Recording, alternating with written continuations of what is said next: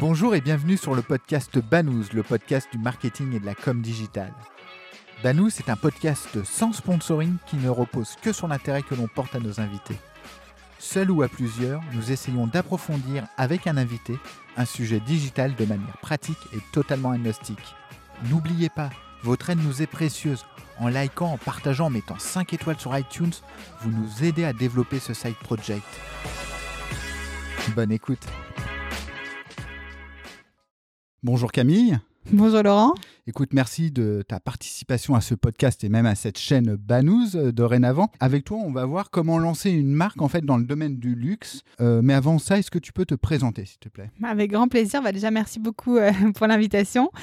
donc, je m'appelle Camille et donc j'ai cofondé donc Champagne EPC avec Édouard et Jérôme. voilà, on a des profils tous les trois très complémentaires. Et Édouard, lui, il est fils et petit-fils de vignerons champenois. Jérôme, lui, il a 48 ans, il a 25 ans euh, d'expérience dans le champagne, notamment dans des grandes maisons comme euh, voilà, Nicolas Feuillat ou Jacquard. Et moi, pour le coup, je venais pas du tout du monde du champagne. Je venais euh, de la grande consommation. J'étais chez Procter et Gamble. et donc voilà, donc on est un trio très complémentaire. Et donc on a lancé Champagne EPC en juin 2019, donc il y a un peu plus de trois ans. Bah alors justement, lancer une, une marque de champagne, ça peut paraître un, pari un peu fou, sachant que c'est un secteur dominé par, par les grandes maisons. comment toi, tu positionnes euh, par rapport à ça? C'est bah, une très bonne question. C'est vrai que euh, ça peut paraître fou finalement de lancer une marque de champagne, une nouvelle marque de champagne dans un secteur aussi euh, avec des géants, avec des marques qui existent depuis des siècles.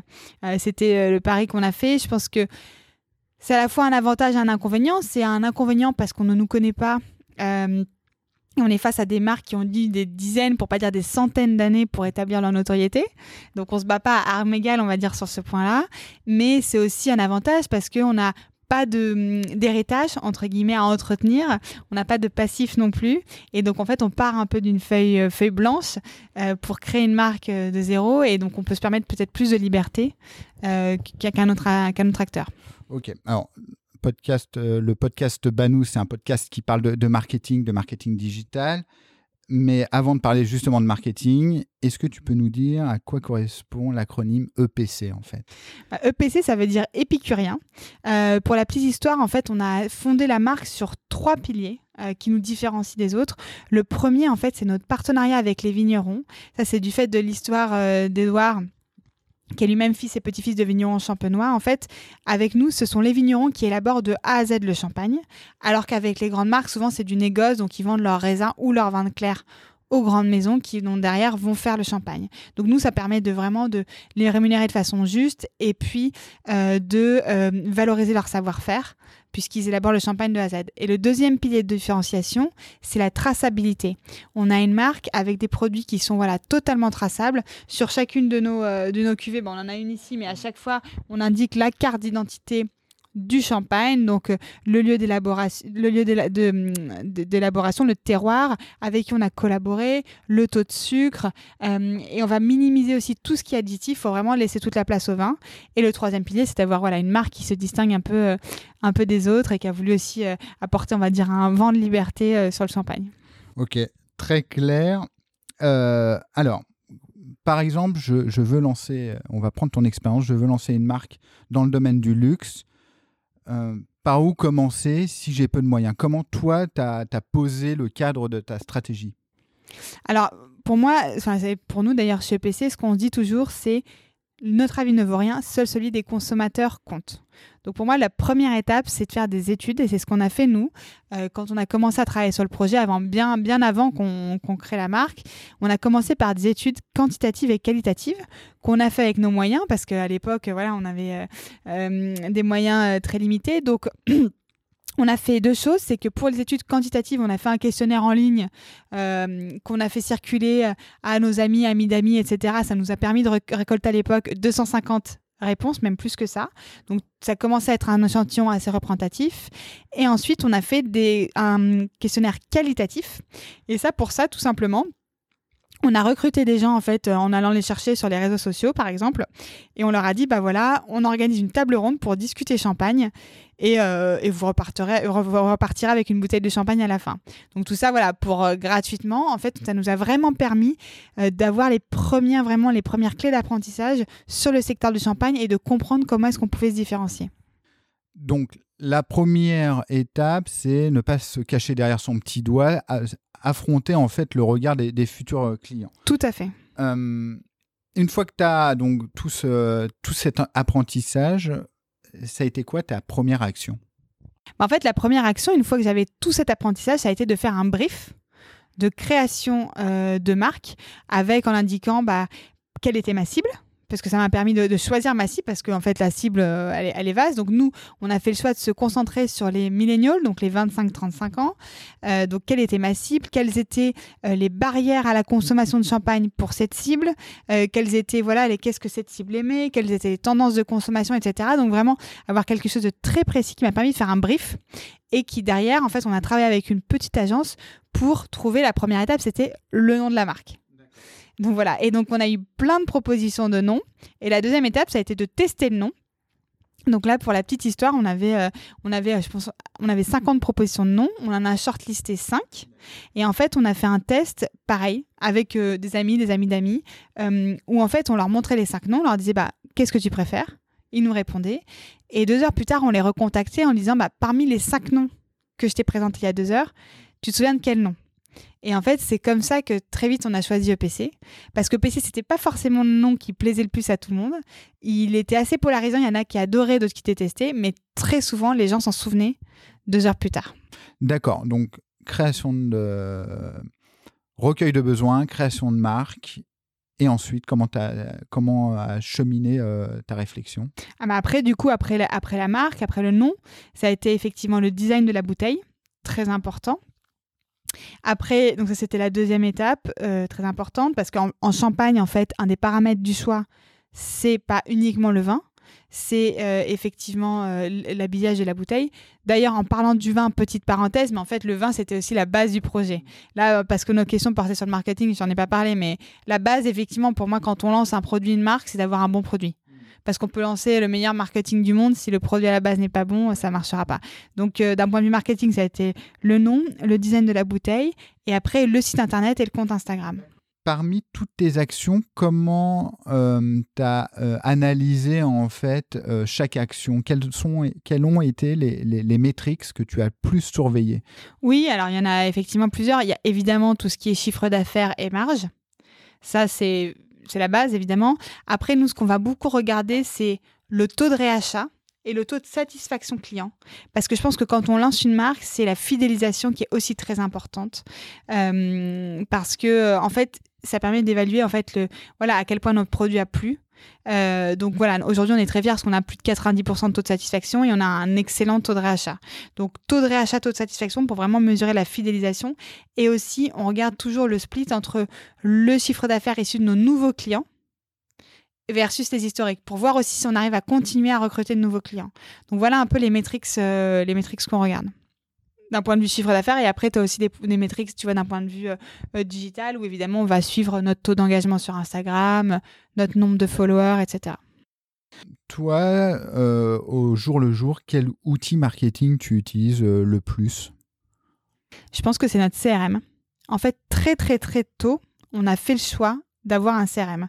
deux mois après le lancement de la marque. Donc très tôt, on a fait choix de faire cet investissement-là et c'est capital pour nous au quotidien. Parce qu'en fait, avec notre CRM, ça nous permet, en fait, on a développé vraiment, on a poussé, on va dire, le CRM à, son maximum de potentiel, on va dire, et ça nous permet d'avoir une excellente connaissance de nos clients. Et ça, c'est quelque chose qui nous différencie vraiment des concurrents.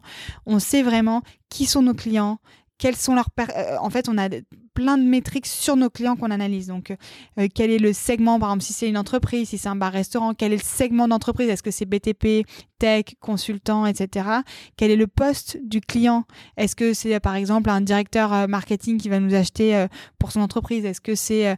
Voilà, on a les postes, le segment, on a on a, aussi son persona en fait, on a identifié des personas de type de clients qu'on analyse et donc vraiment le CRM aujourd'hui c'est notre outil je pense phare pour à la fois en fait être très agile parce que ça nous permet aussi d'optimiser et d'automatiser plein d'actions et en même temps d'avoir une connaissance de nos clients qui est vraiment euh, très forte. Alors pour revenir un petit peu plus sur euh, la marque et, votre positionnement euh, sur, ce marché, je pense que le côté impertinent, il, est fun parce que ça, parle plus aux jeunes, etc. si j'étais presque mauvaise langue, je te dirais c'est c'est ultra facile. Mais justement, la difficulté, c'est d'oser cette impertinence, si je puis dire, avec ce côté euh, bah, marché quand même euh, très tradit, euh, qui a une, forte histoire. Comment toi, tu navigues dans ces eaux troubles? C'est une très bonne question parce que je pense que ça a été un de nos plus gros challenges au lancement de PC, en fait, au, début, on voulait vraiment euh, casser la baraque. Euh, c'est-à-dire que aller très très loin euh, dans le côté disruptif de la marque. Et en fait, toujours pour reparler des tests, moi, ce que je faisais, c'est quand on avait des pistes de design de bouteilles, je faisais des tests consommateurs sur les quais du métro où en fait j'allais montrer mes différentes alternatives de design à des gens qui attendaient le métro et je leur dis bah voilà entre celui-là, celui-là et celui-là, qu'est-ce que vous préférez?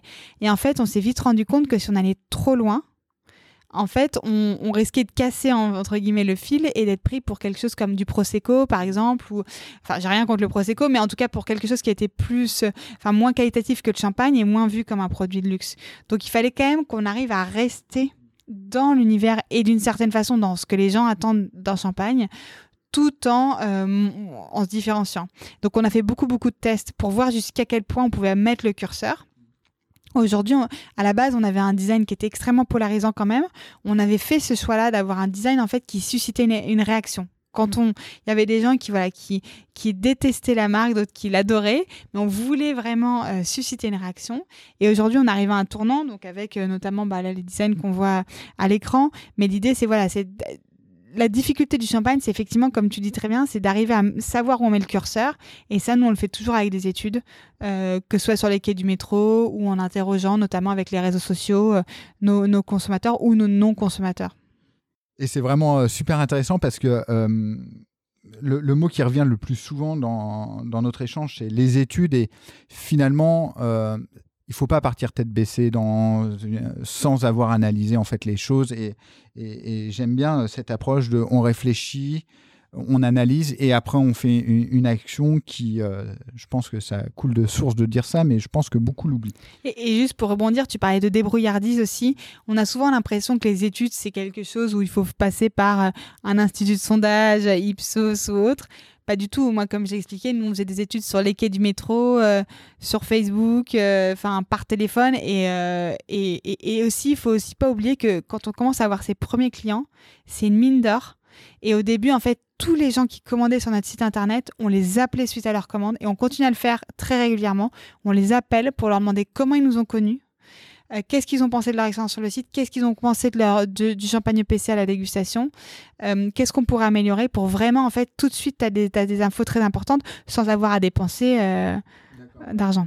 Super intéressant.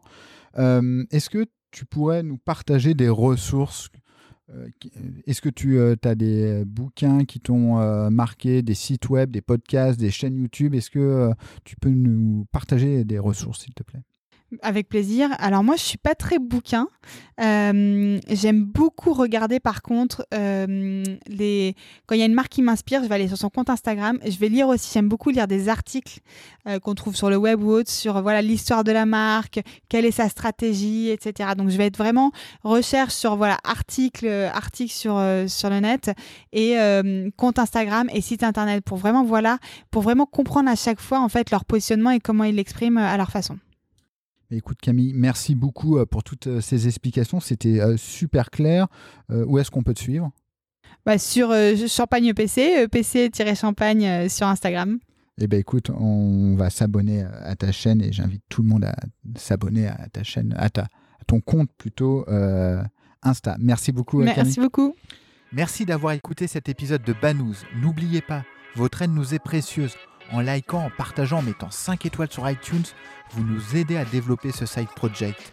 Et retrouvez-nous sur le site banous.com, banouz, b a 2 n o u z e.com. À bientôt.